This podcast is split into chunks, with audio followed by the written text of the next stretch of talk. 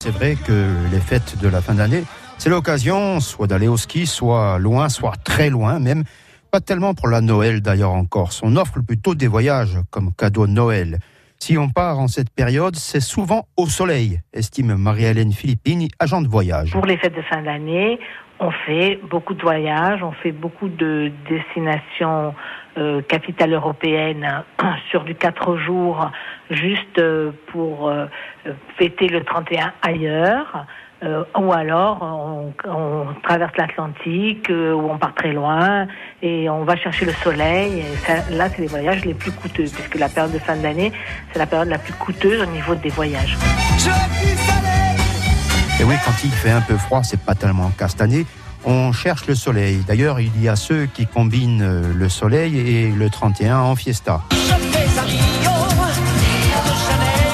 Et puis une destination qui plaît beaucoup, c'est la Laponie, le village du Père Noël à Rovaniemi.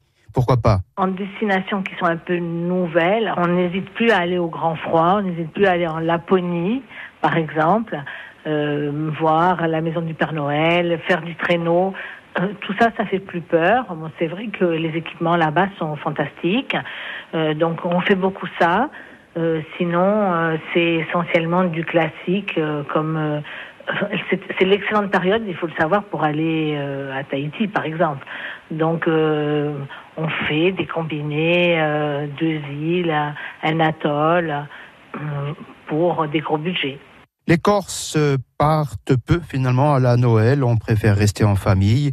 La Noël qui est aussi l'occasion pour de nombreux insulaires résidents hors de Corse de rentrer pour euh, des fêtes de fin d'année en famille.